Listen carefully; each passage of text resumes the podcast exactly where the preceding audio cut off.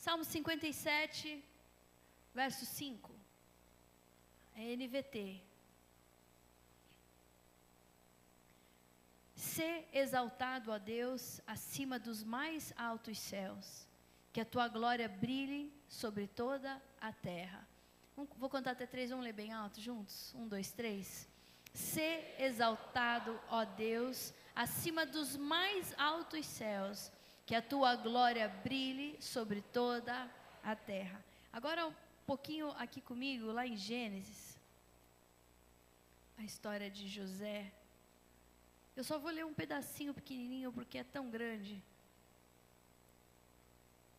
Gênesis 39, que diz assim: 39, 19.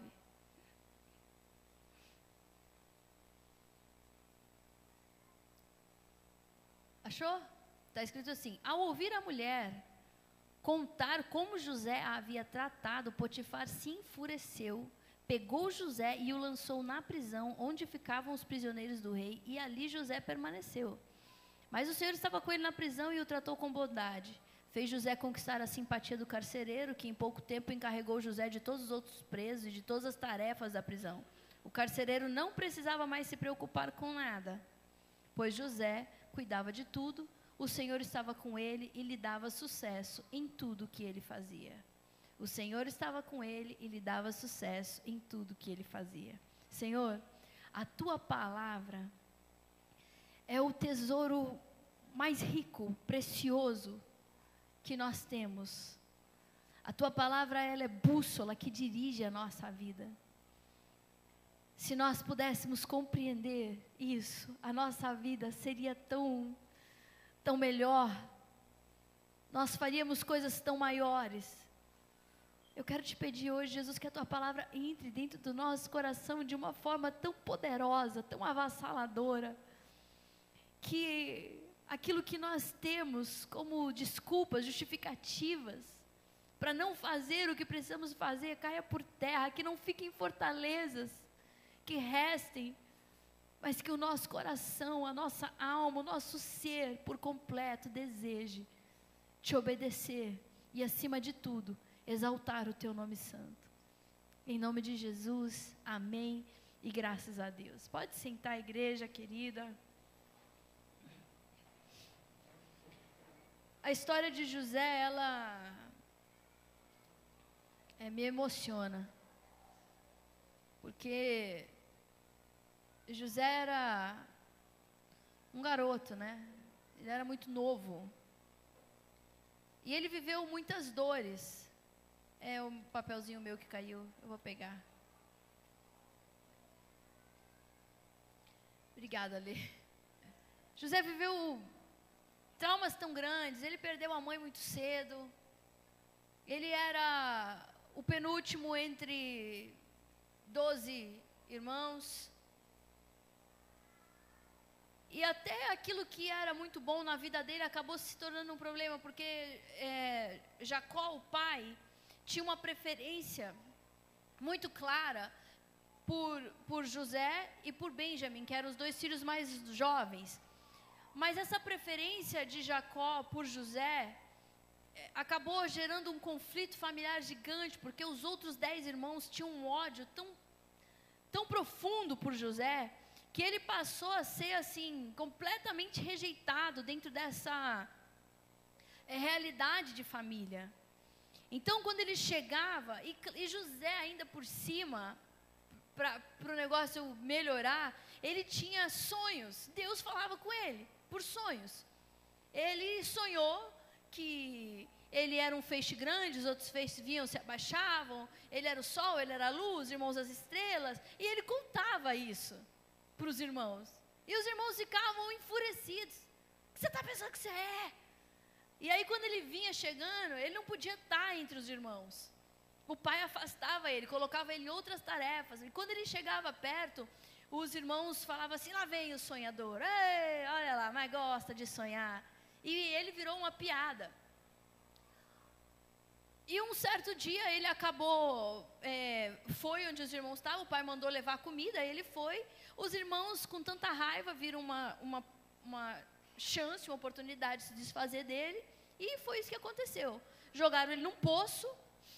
Ó, quer ver essa chuvinha? Não sei, acho que deixou as pessoas. Eu estou vendo algumas pessoas sonolentas.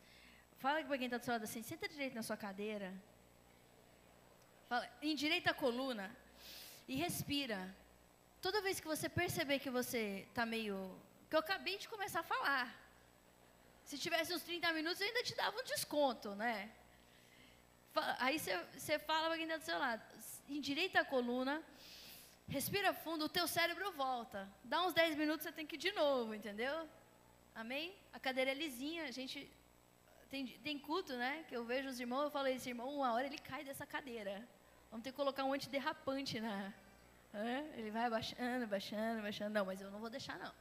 Nunca eu te ajudo. E aí ele foi lá levar comida para os irmãos, tal, os irmãos pegaram e falaram, não, não, não, vamos, vamos, vamos, não precisa matar. Ele dentro do poço e os irmãos conversando, a gente mata ou não mata? Não, fala com a besta fera é, comeu ele. Não, vamos. Enfim, o irmão mais velho, Rubem, não deixou matar, mas pegaram a, a, a capa dele, né? José, ele é, uma, ele é um tipo de Cristo, ele, ele é uma sombra do Velho Testamento, o Novo Testamento, porque ele, o nome dele José, Yoshua, Yeshua, ele foi vendido por 30 moedas e toda aquela coisa ali. Depois a gente não tem tempo para falar sobre isso. Mas aí José, ele está ouvindo os irmãos falando. Meu Deus, olha, olha, olha, olha essa situação. E passa um, uma, carruagem, uma carruagem lá do Egito e ele é vendido e, e, e foi embora. Ele foi, a vida dele acabou, encerrou ali. Ele sai da casa do pai dele, o filho preferido, o cara que é é é um, é um menino vivendo uma realidade e de repente ele está vivendo uma outra realidade. Ele chega no Egito, num lugar, uma cultura diferente, que não fala a língua dele, rejeitado pelos seus dez irmãos, ninguém de dez irmãos queria nada com José. Falaram para o pai que ele tinha morrido, ele foi, e lá ele chegou e foi para a casa de Potifar para a casa de Potifar. Potifar comprou ele como escravo. Potifar era um cara rico, ele era o chefe da guarda de, é, de Faraó. E, e Potifar percebeu que o, que o menino era abençoado. Ele tinha mais ou menos 17 anos nessa época. Tudo que José fazia era abençoado. Então chegou ao extremo de, de José cuidar, inclusive, do dinheiro de Potifar. Ele que decidiu o que comprava, o que não comprava, o que vendia, tudo era ele que fazia na casa, tudo, absolutamente tudo. Mas ele, ele, a mulher não, né? A mulher de Potifar não. Mas quem se interessou por José foi a mulher de Potifar.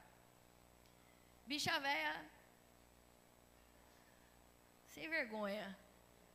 Viu um garoto ali, né, bonitão, ele não parecia, ele não era egípcio, ele era judeu, ele tinha uma cara diferente. A Bíblia fala que ele era bonito.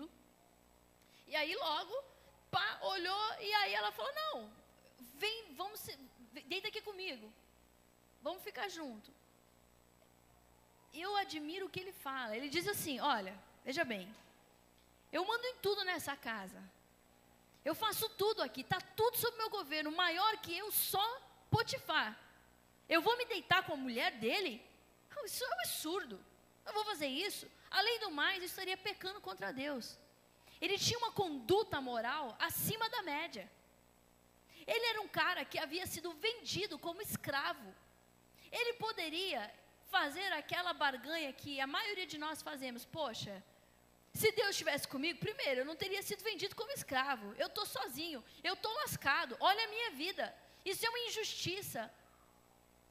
Quer saber? Acho que eu vou dar um rolê naquele quarto ali, porque, afinal de contas, eu mereço dar uma uma relaxada na minha cabeça. Eu mereço esse pecado aqui porque, ó, tá feia a coisa.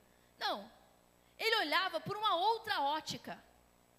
A visão de José era uma visão completamente alinhada com aquilo que Deus estava fazendo. Não tinha nada, nem a dor, nem a injustiça que fazia ele mudar essa ótica dele. Você sabe que a palavra fé basicamente significa olhar para. Olhar para o alto, olhar para Deus. Quando Pedro quis andar sobre as águas, ele conseguiu andar porque ele estava olhando para Jesus. Ele afundou quando ele olhou para aquela imensa onda que cresceu do lado dele. José, ele tinha a capacidade de olhar para o lugar certo. Então ele falou: Não, imagina, eu estou aqui, eu, olha só, tudo bem, estou escravo, mas e daí? É uma honra. Ele se sentia honrado, mesmo tendo sido injustiçado. Mas daí, o pior acontece: a mulher grita, o manto na mão dela, faz um, um escândalo, uma terrível, né? Essa aí é a mulher, vou falar para você. A Bíblia fala de dois tipos de mulheres: a mulher prostituta e a mulher enganosa, que são diferentes.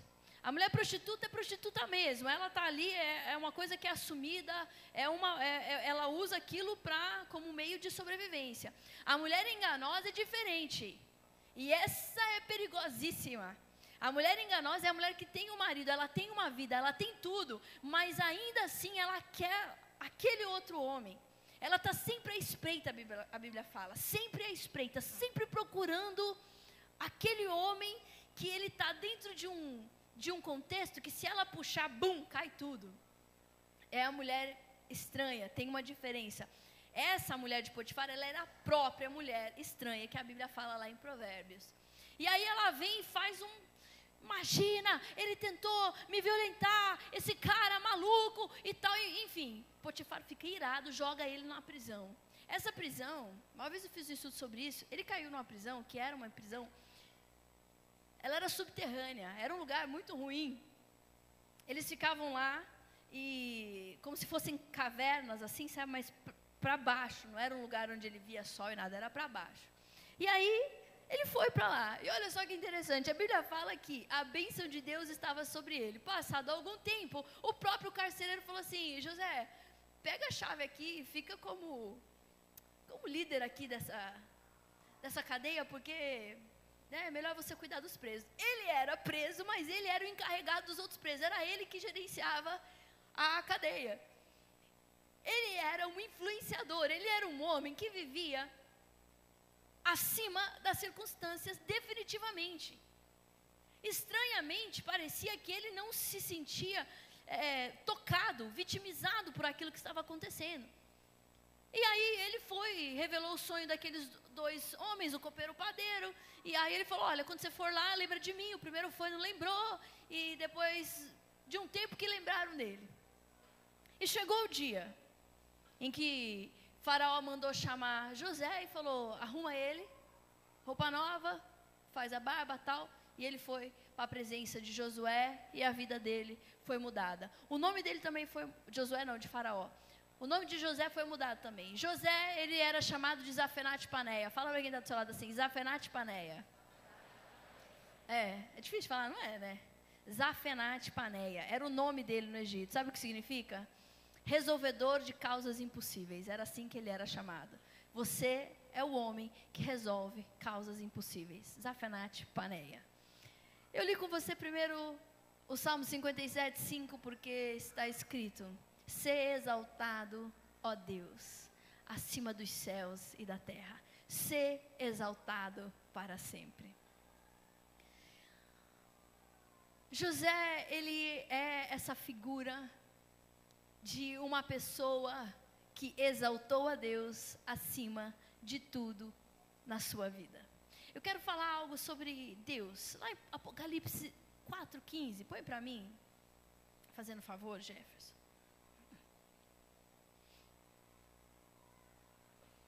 Está escrito.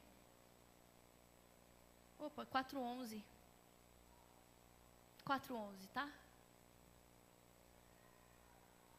Está escrito assim: Tu és digno, ó Senhor, e nosso Deus, de receber glória, honra e poder, pois criaste todas as coisas e elas existem porque as criaste segundo a tua vontade.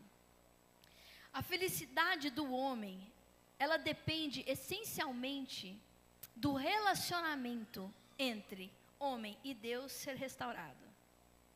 A falta do relacionamento entre homem e Deus promove uma tristeza desconhecida, uma tristeza que não tem como nomeá-la no coração do homem, porque ela não tem um motivo exato ela não tem um motivo certo. A vida ela fica desarticulada à medida que eu enxergo Deus de longe, que eu me desaproximo de quem Ele é. Para eu poder saber como viver, eu preciso ter um objeto de comparação. O homem por si só não cria nada na sua mente. Você sabia que se eu te disser para imaginar uma coisa que você não tem nenhum tipo de parâmetro, nada para associar, você não consegue criar nada novo na cabeça? Nem eu. Por isso que quando gente, a gente lê o livro de Ezequiel, ninguém consegue imaginar. Você já leu Ezequiel? Sim ou não? Não? Precisa ler. É uma doideira, Ezequiel. Ezequiel era um profeta que até quase foi tirado do cânon bíblico, porque ninguém compreendia o que ele estava falando. Ele teve uma visão do céu. E ele fala, era uma roda com 24 olhos que rodava assim, rodava assim, rodava assim, rodava assim, e ela tinha. Ninguém consegue imaginar aquilo. Porque o pensamento humano, ele só cria algo a partir de um uma ideia central, uma referência a referência da nossa vida, ela é Deus. Por isso que eu li Apocalipse 4:11. Tu és digno, ó Senhor e nosso Deus, de receber glória, honra e poder, pois criaste todas as coisas e elas existem porque as criaste segundo a tua vontade. Deus é o centro de todas as coisas e a partir de Deus tudo se desenvolve na minha vida. Todas as áreas no corpo, na alma e no espírito. Sendo assim, quando eu estou desaproximado do, do centro que é Cristo, a minha vida fica embaçada, anuviada. Tem áreas que elas funcionam, tem áreas que não funcionam. Eu fico agindo de acordo com aquilo que eu sinto, de acordo com aquilo que eu acho, que eu penso, que eu vi minha mãe fazer, que eu vi meu pai fazer. Eu, eu reajo de acordo com as minhas emoções, e isso é extremamente perigoso. Porque não é daí que eu devo tirar a rota da minha vida. Eu preciso olhar para Cristo e a partir de Cristo tudo. Nós conhecemos as nossas bases morais quando olhamos para Deus, e o nosso maior problema é a dificuldade de aceitarmos Deus como Ele é. O Gabriel falou isso aqui hoje, eu ia até ler esse versículo. Malaquias 6, Malaquias 3, 6. Eu, o Senhor, não mudo. Deus, ele é imutável. Aquilo que Deus falou em Gênesis continua sendo verdade até hoje. Isso que ele disse é verdade. Tem gente que fala: imagina, o Novo Testamento é a novidade. O Velho Testamento ele foi é, retirado por causa da nova aliança. Imagina. Uma completa a outra. E o cuidado de Deus de fazer isso é perfeito. Ele não muda e nós queremos mudar Deus. Nós queremos pegar o centro de todas as coisas e mudar, modificá-lo a partir daquilo que nós somos, da nossa vontade. Então, se eu quero algo, eu quero que Deus estabeleça aquele algo. Se eu não concordo com algo, eu quero que Deus então compreenda por que, que eu não concordei. Se eu quero fazer assim, eu quero que Deus aceite o que eu quero fazer assim e fique de bem comigo. Mas, infelizmente, fala para quem está do seu lado assim: Deus não muda. E não tem como insistir nisso. Não tem como insistir em querer torcer o braço de Deus. Meu pai dizia assim: Fernanda, você não vai torcer meu braço. Eu sou uma florzinha, né? Uma pessoa querida. Hoje mandaram uma foto de quando eu tinha 17 anos. A Lê estava comigo nesse dia, no dia da minha formatura de terceiro grau lá, terceiro científico. Pensa na cara da pessoa, parece uma múmia assim. Eu estava eu tava brava esse dia. Aí eu falei, meu Deus, olha que riqueza essa pessoa, né? Era um doce. Meu pai falava para mim direto, falava assim, Fernanda, você não vai torcer meu braço. Mas nunca parei de tentar. Só que com Deus não adianta. Porque Ele não muda, Ele permanece o mesmo. Você vai entender por que eu estou falando isso. Só poderemos ter um relacionamento correto com Deus aceitando quem Ele é. Aprendendo quem Ele é, aprendendo a amar Ele do jeito que Ele é. Ele é imutável. Se nós buscarmos conhecer Deus como Ele é, a nossa vida é transformada e cheia de uma alegria que é indizível. De verdade. Deus está acima de tudo, Ele vem antes de tudo e tudo tem nele a sua causa. Apocalipse 4,11. Ele é o começo e Ele é o fim. Tudo começa em Deus e tudo termina em Deus. Ele não é uma força do universo, ele não é um ser criado, ele não é alguém que te pede licença para fazer alguma coisa. Ele é o soberano de toda a terra. Ele é o Deus onipotente de todo o universo. Tudo está na palma das mãos dele. A Bíblia fala e isso, é maravilhoso.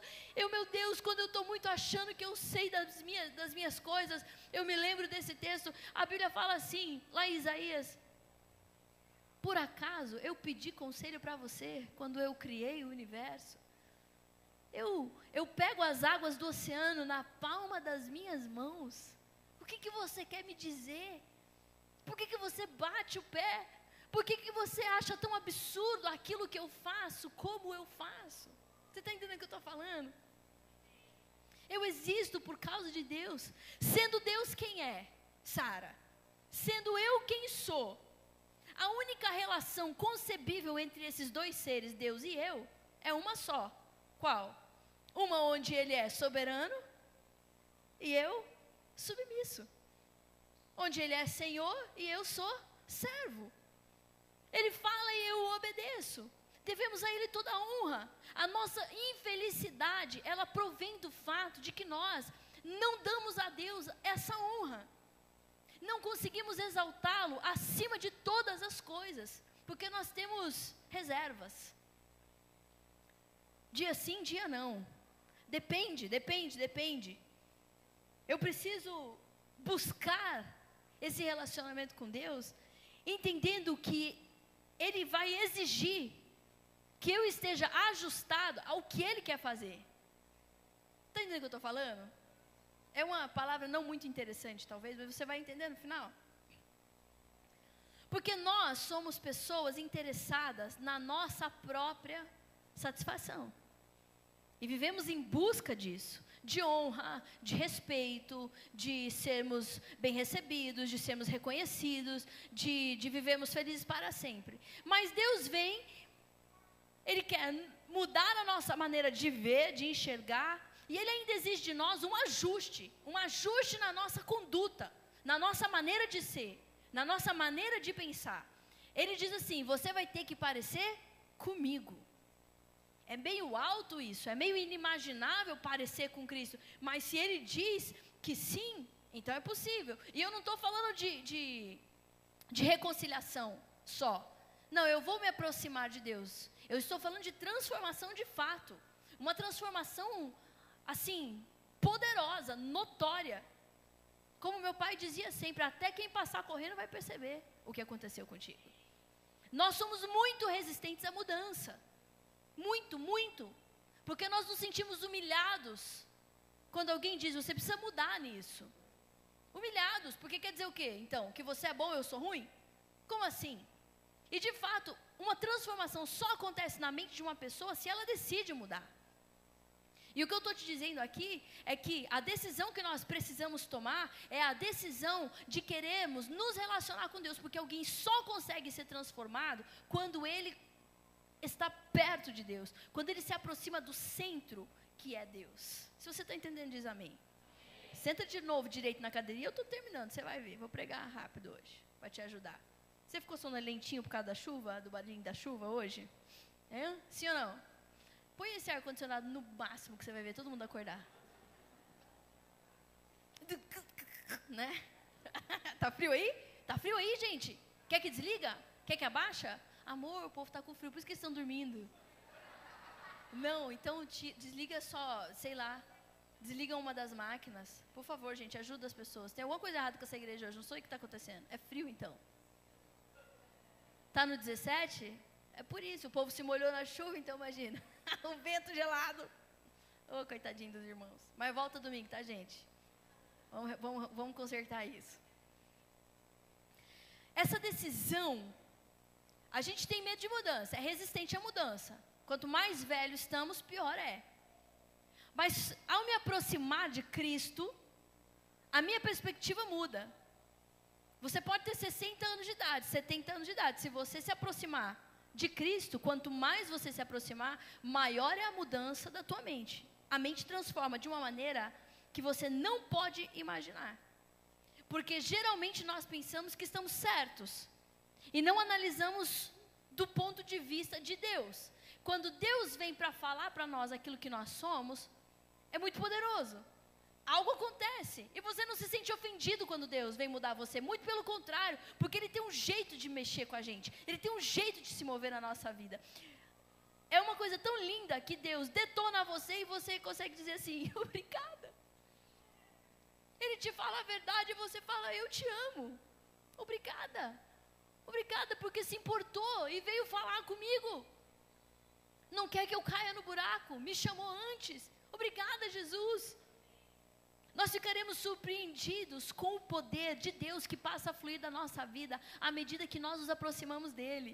É isso que acontecia na vida de José, gente. Ele era só um garoto. Como que um cara me chega no Egito e de repente tudo que ele faz dá certo? Potifar fala: Não, vamos lá, esse cara tem uma coisa diferente nele. E de, e de escravo ele se torna o gerente de tudo. Aí ele vai para uma uma outra realidade, ele vai para uma prisão e na prisão a Bíblia fala e tudo que ele fazia era abençoado porque o Senhor estava com ele. Ele não era casa de amargura.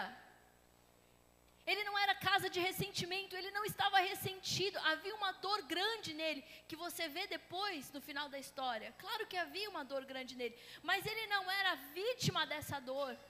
Ele não era vítima daquilo que tinha acontecido com ele, porque acima do que ele sentia, José decidiu exaltar Deus.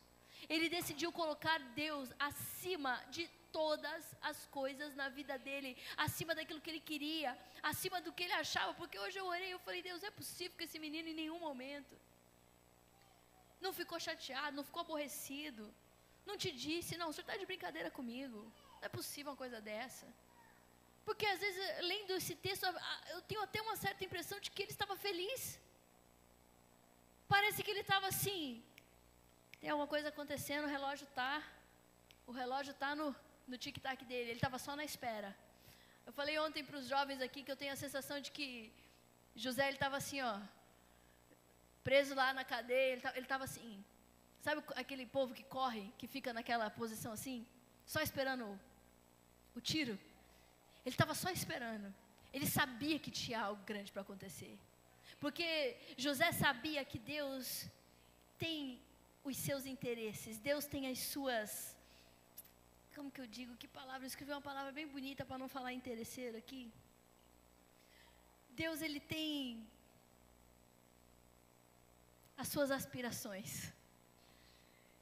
Deus não olha para você assim, é, é meio ruimzinho, mas vou ver o que, que dá para fazer aqui. Deve ter alguma coisa para esse cidadão fazer. E é muito legal porque a Bíblia fala que Deus ele tem interesse principalmente pelas coisas que não são. Ele gosta dos, dos os mais. Uma vez eu fui num, num seminário, né? Metida, eu tinha 17 anos, estava assim no auge da minha mitidez. E aí a, a pastora falou assim: Olha para a pessoa que está do seu lado. E eu, eu, eu desconto isso, irmãos, eu não estou nem aí. Porque eu era muito ruim, eu achava um absurdo isso, sabe? Eu olhei assim. Fala para ele, sabe por que você está aqui hoje? Sabe por que você está aqui hoje? Não, pensa, por que, que você está aqui hoje? Eu já imaginei assim, sou escolhida do Altíssimo, serva do Deus poderoso. Um ser iluminado, certamente, por isso. Não, não, pergunta, pergunta. Olha uma vez, olha nos olhos dele e fala: Sabe por que você está aqui hoje? Sabe por que você está aqui hoje? É porque Deus não achou ninguém pior do que você. Aí eu falei: Nossa, que absurdo. Aí a pastora falou assim: Claro, porque a Bíblia diz que ele usa as coisas que não são para envergonhar as que são, então ele deve ter procurado muito. Um bem ruim achou você. Não tinha ninguém pior, foi você mesmo. Aí depois desse dia eu dei, uma, eu dei uma baixada na minha crista assim, falei, poxa, diz que os que Deus mais usa são os, que, os mais porcaria, né? Não tinha ninguém pior. Vou pegar esse aqui mesmo. Olha para quem está do seu lado. Engana ele, finge que você vai falar uma coisa. Fala, Sabe por que, que você está aqui hoje? Fala assim, desculpa, irmão, aqui não tinha ninguém pior mesmo. Era você que tinha que estar nesse culto, nesse domingo chuvoso. Mas é bom, é bom, é bom. Olha pela ótica certa. Olha pela ótica certa. Quer dizer que Deus quer usar você. Sabe por que, que Deus faz isso? É para que a glória seja dele. Dele. Que a glória seja dele e não tua. Você fala, ah, mas eu já era bom, né? Não, não era. A gente vai ficar surpreendido à medida que eu vou me aproximando desse centro que é Deus, único na verdade. Eu me enxergo, e quando eu me enxergo, eu percebo a, o, o meu tamanho insignificante, eu sou poeira no universo, Ele poderosíssimo e interessado em fazer algo a partir de mim, Ele quer usar a minha vida. Então o poder de Deus passa a fluir da minha vida para as outras pessoas, como foi com José, isso é muito maravilhoso. O nosso rompimento com o mundo, que é uma coisa necessária, porque Deus não usa nada que seja mais ou menos. A Bíblia fala, as crianças sempre dizem, domingo passado falaram, o Gael que diz, que seja o teu sim, sim e o teu não, não. É necessário que uma decisão seja tomada. Porque enquanto uma decisão não é tomada, quer dizer que você ama outras coisas, mais, além. Quer dizer que exaltado na tua vida, na verdade, é você mesmo. É a tua própria vontade que vem antes de tudo. Mas a Bíblia diz que Deus ele vem antes de tudo, que ele é primeiro em todas as coisas. Ele é. Então, se a minha vontade vem primeiro, tem algo errado dentro disso e vai ter um problema. Porque à medida que Deus faz em mim e tem em mim acesso para fazer o que Ele quer, porque Ele tem interesse, caramba, olha só, haveria fome, Deus precisava de uma pessoa, Deus precisava de José, ele queria um cara de coração confiável. Ele queria, uma, ele queria uma pessoa em quem ele pudesse mexer, ele queria uma pessoa em que ele tivesse livre acesso, que não ficaria, sabe, gloriado com grandeza, com nada disso. Uma pessoa consciente, uma pessoa que tivesse ele como o centro. E foi ele, e foi José. E José, de alguma forma, ele sentia isso. O cara se transformou em Zafenate Paneia, o resolvedor de causa impossível, resolveu o problema da fome no mundo, na verdade, sabia? Porque foi uma fome mundial naquele tempo. As pessoas vinham de todas as partes buscar comida ali no Egito. Senta direito na tua cadeira mais uma vez, eu estou terminando, o pessoal pode subir aqui também. Fala comigo assim: se tu exaltado, Senhor. Essa é a chave que destranca os tesouros da graça de Deus. Quando Deus é exaltado na minha vida, aquilo que eu luto tanto para conseguir fazer, o reconhecimento que eu quero tanto, o amor que eu quero tanto, o dinheiro que eu quero tanto, as bênçãos que eu quero tanto, tudo que eu quero tanto, entender o que eu não entendo, essas coisas elas são destravadas na minha direção à medida que Deus é exaltado. Quando Deus não é exaltado na minha vida, coisas muito terríveis acontecem e eu posso analisar de forma contrária, oposta, vendo, por exemplo, o sacerdote Levi, Eli, aquele homem que, assim, ele tinha dois filhos. Você precisa ensinar os seus filhos a adorarem a Deus, a renderem a vontade deles a Deus. Eu faço isso com as minhas crianças, porque para mim, eu falo para as minhas filhas, eu, nem, eu não me importo, eu não sei o que, que eles vão ser, se eles vão ser médicos, se eles vão ser. O que, que eles vão ser? Eu falo, você pode ser qualquer profissão que você quiser escolher. Mas antes disso, você sabe que você é um homem uma mulher de Deus, vocês são pastores, vocês são do altar. Tem uma consciência total disso. Eu falo para eles, se a tua vontade não estiver rendida à vontade de Deus, você já fracassou. Você já fracassou. Antes de começar, você já fracassou. E eu ensino as minhas crianças, nos momentos de crise, de raiva, de a vontade, a de Deus vem primeiro. A de Deus vem primeiro. José foi essa pessoa. Por necessidade, nós temos que servir alguém. A Bíblia fala que eu sou servo de alguém. Está escrito lá em João 8,34 e 2 Pedro 2,19. Quando eu faço a vontade de Deus, eu sou servo dele. Quando eu não faço, eu sou servo de mim, eu sou servo de Satanás. A Bíblia fala: eu sou servo daquele por quem eu sou vencido. Olha para quem está do seu lado e diz: por quem você tem sido vencido? O que é que vence você? Lá no teu quarto, na tua solidão, ou quando você é injustiçado por alguém, ou quando você está vivendo uma situação que você não compreende por quê. Quem vence? A razão? Como assim?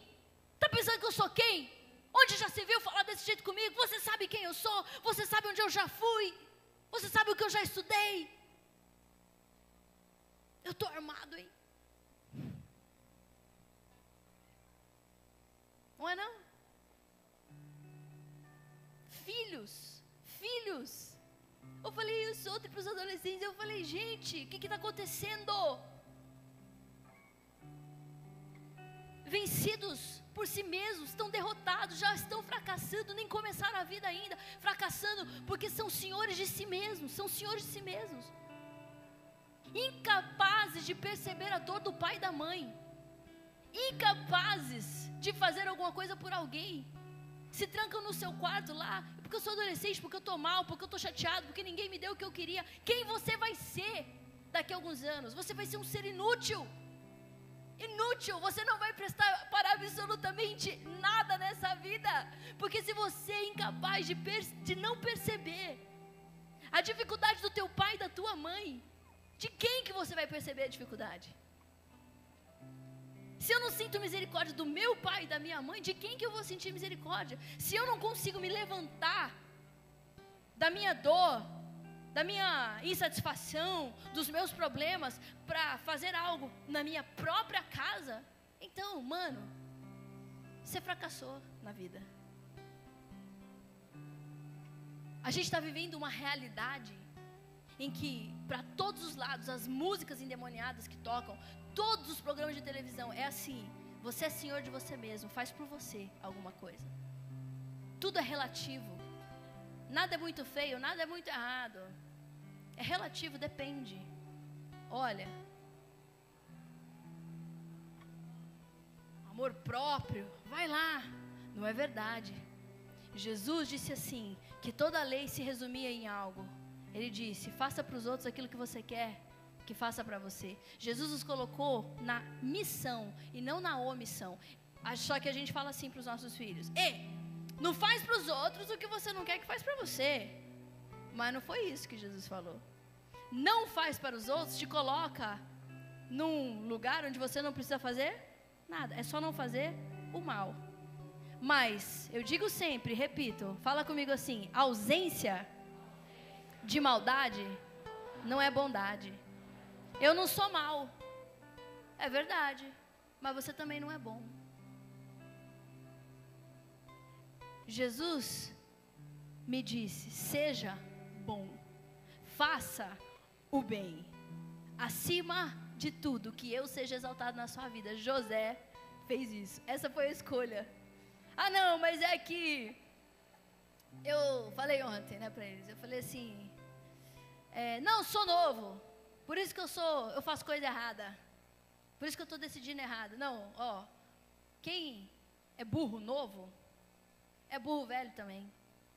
Entende? Não muda. As tuas escolhas erradas hoje, elas só são a foto do teu futuro. Se endireita. Se endireita. Pede para Jesus fazer algo muito poderoso e é assim que nós vamos orar hoje. A nossa visão, o lugar para onde nós olhamos, precisa ser reorientada.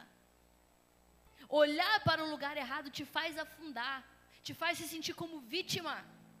Eu, eu conheço pessoas que não vêm na igreja porque alguém deixou de cumprimentar elas. Acontece muito.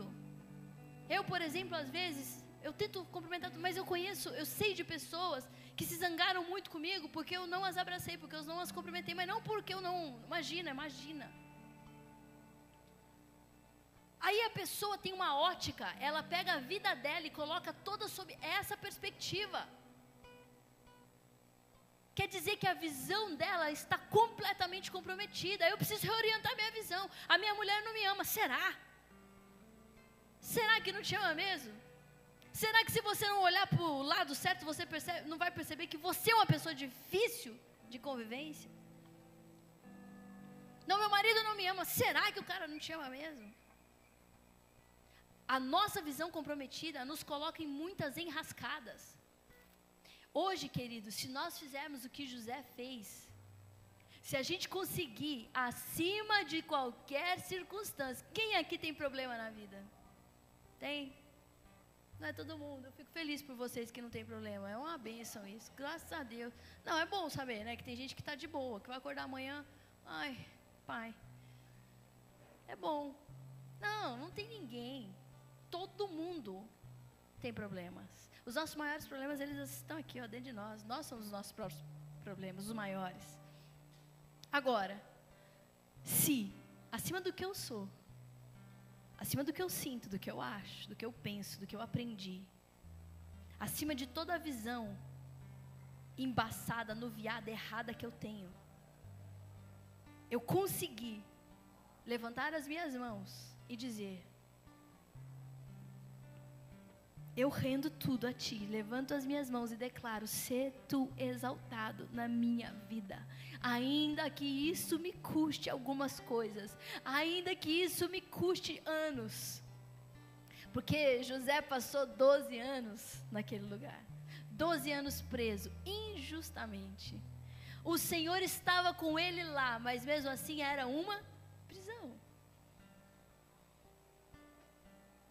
Não é ser exaltado o Senhor se o Senhor fizer o que eu quero, não, é ser exaltado o Senhor e que a tua vontade prevaleça na minha vida, porque eu sei que o Senhor tem um plano, eu sei que o Senhor tem um interesse em mim, e eu preciso estar pronto para esse dia, eu preciso aprender o que eu não sei, eu preciso ser livre dos embaraços, dos emaranhados que eu tenho dentro da minha alma, as faltas de verdade que eu tenho dentro da minha alma, a minha arrogância, o meu orgulho, a minha altivez, tantas coisas. Jesus, Ser tu exaltado, ser tu exaltado, ainda que o Senhor me diga que não, ser tu exaltado. Ser tu exaltado, queridos, colocar a nossa vontade submetida, sujeita à vontade de Deus é algo poderosíssimo, muda a vida da gente. E eu te digo algo muito poderosíssimo: vai mudar toda a vida da sua família. É atingido todo mundo que vem depois de você, os seus filhos são abençoados por essa decisão. Porque quando Jacó foi morrer. E era muito interessante, José era essa pessoa, eu quero ser essa pessoa. Eu digo isso, Deus, eu quero ser essa pessoa. Quando Jacó, o pai, estava para morrer, ele chamou os filhos e ele deu, ele dividiu as terras, ele deu os lugares para os filhos. Mas para José, ele falou assim: José, é para você, eu vou deixar o lugar das águas, filho, porque eu sei que se a água estiver na tua mão, ninguém vai passar sede. José era essa pessoa de coração tratado, de visão reorientada.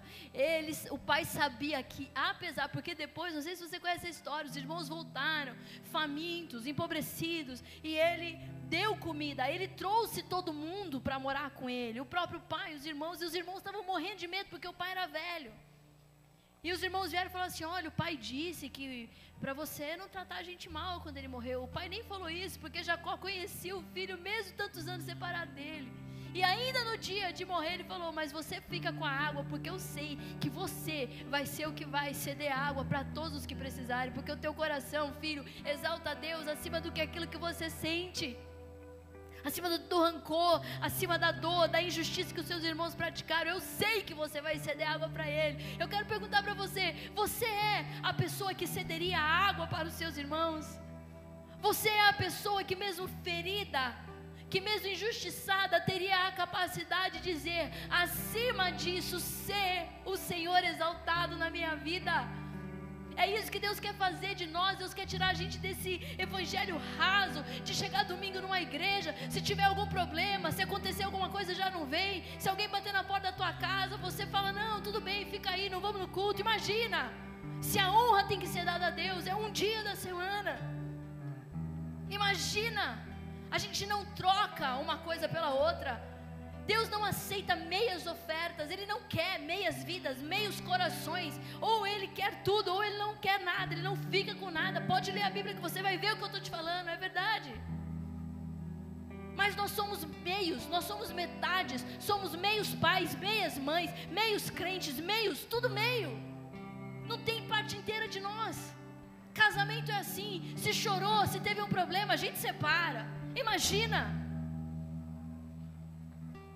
falta em nós essa capacidade de sofrer. Como assim, pastora? Quer dizer que eu tenho que saber sofrer? Sim. A Bíblia fala que a gente tem que aprender a sofrer o dano. Sofre o dano. Mas eu vou perder se eu fizer isso. Perca, faça, se humilhe, venha, ser tu exaltado na minha vida. Eu sei que o que eu estou te falando é uma coisa muito difícil de ser feita, mas querido, não, eu não posso nem explicar em palavras. É poderoso demais o que Deus faz na vida de uma pessoa que decide entregar tudo a Ele, que decide se render, se está entendendo ou se não está entendendo. Eu sei que tem gente que o coração arde ouvindo isso, tem outros que falam assim: ah, imagina. Mas é por isso que a tua vida, ela é só isso, só isso, só o que você consegue. E eu, eu nem fico triste por você, de verdade, porque você é adulto. Eu fico triste pelas crianças. Eu tenho desespero pelas crianças, sabia? Porque eu sei que eu, grande parte do que eu sou, é porque eu vi meu pai e minha mãe rendendo tudo a Deus. Ixi, podia. Eu, eu não me lembro na minha vida de termos ido de carro algum dia para a igreja, porque nunca tivemos carro. Nunca. E eu me lembro de chuva, meu pai fazia um negócio muito legal. Ele falava assim: quem chegar primeiro naquele todo é o mais forte. A gente desceu, nós quatro, no todo. Ele, e a gente ia assim, de todo em todo, chegava na igreja, meio molhado, meio seco, meio molhado, meio seco, mas ele falava assim: vocês são muito fortes, vocês conseguiram. Meu pai não tinha aquela coisa de, ah, coitadinhos, não temos carro, não temos dinheiro. Olha, todo mundo sai depois. Eu não me lembro de verdade, na minha vida, de ter saído de um culto e ter ido almoçar, comer num restaurante. A gente não ia nem no restaurante nem na casa dos outros porque as pessoas eram muito ricas e elas não gostavam. Você sabe que gente muito rica não gosta de ficar com gente muito pobre. E aí, é verdade, sim ou não? Conhece? Sim ou não? É verdade, é ruim, é, é complicado porque tipo, a pessoa fica meio constrangida. É verdade que eu estou te falando. A pessoa é muito rica, ela não conhece pobreza. E aí, você é muito pobre, a outra pessoa lá é muito pobre, ela fica constrangida. Tem uma mesa que você não sabe nem usar os talheres, o copo, aquela taça, fica e, e causa constrangimento em todo mundo. A gente era muito pobre. Então ninguém gostava de chamar a gente para ir na casa. Eu não me lembro de ir na casa de ninguém. Meu pai tinha quatro filhos. Quem que aguenta chamar uma pessoa que tem quatro filhos para comer na casa dos outros, né? Não, larga a mão. Nem carona as pessoas queriam dar porque não cabia no carro de ninguém, mano. Você sabe como é que é. Viu? Entendeu? É verdade. É tri... Eu não lembro. Mas assim, não me lembro também de tristeza. Meu pai e minha mãe, eles se sentiam privilegiados. Porque eles diziam assim para nós: Deus nos chamou para alguma coisa grande, Ele vai usar a nossa vida, Ele vai usar vocês quatro. Deus tem algo, vocês precisam ler a Bíblia, vocês precisam conhecer a Bíblia, porque Deus vai usar, vai chegar um tempo, vocês vão precisar disso, vocês vão precisar disso. E meu pai fazia, a gente passava em casa, tinha culto em casa, estudava os versículos em casa, comia o que tinha. Nunca tinha aquela coisa assim, você precisa ser igual aquele outro ali que tem tudo. Não, eu tinha no meu coração assim, eu preciso me preparar, porque Deus vai me usar. Era isso que eu tinha na minha cabeça, mas porque eles dois eram esses dois malucos que viviam fora da realidade. Então, às vezes eu olho para as crianças e eu vejo crianças que têm umas coisas muito diferentes. Eles são quebrantados, eles têm um desejo pela presença de Deus, mas eu olho para o pai e para a mãe e falo: caramba, quem vai conduzir ele? Quem vai conduzir ele? Porque os pais estão perdidos em suas próprias vontades. Não consegue dizer, filho, a gente vai exaltar Deus acima de qualquer circunstância na nossa vida. Vamos junto, não importa nada. Você está chorando, mas não importa. Seja Deus exaltado, Ele vai usar a tua vida. A dor também serve. Na verdade, a dor serve mais do que a alegria. É a dor que te coloca pra, num lugar de nobreza. É a dor que faz você funcionar de verdade, que te ensina a ter compaixão. Deus quer enobrecer o povo dele. Deus quer tirar essa pobreza moral das nossas vidas, essa fraqueza que a gente tem de vontade. Deus quer ensinar a gente a prevalecer, a perseverar acima de qualquer dor, acima de qualquer injustiça, acima de qualquer sonho que não se realizou. Ele quer te ensinar a ficar em pé, em pé, independente das circunstâncias e olhar para o alto, porque a palavra de Deus diz que os montes de Sião, eles não serão abalados, porque eles estão firmes, bem firmados pelo Senhor, Deus vivo de Israel, que não dorme, que não tosqueneja, que não perde batalhas, que não se encana, que não se atrasa. Ele é poderosíssimo, está no controle de tudo.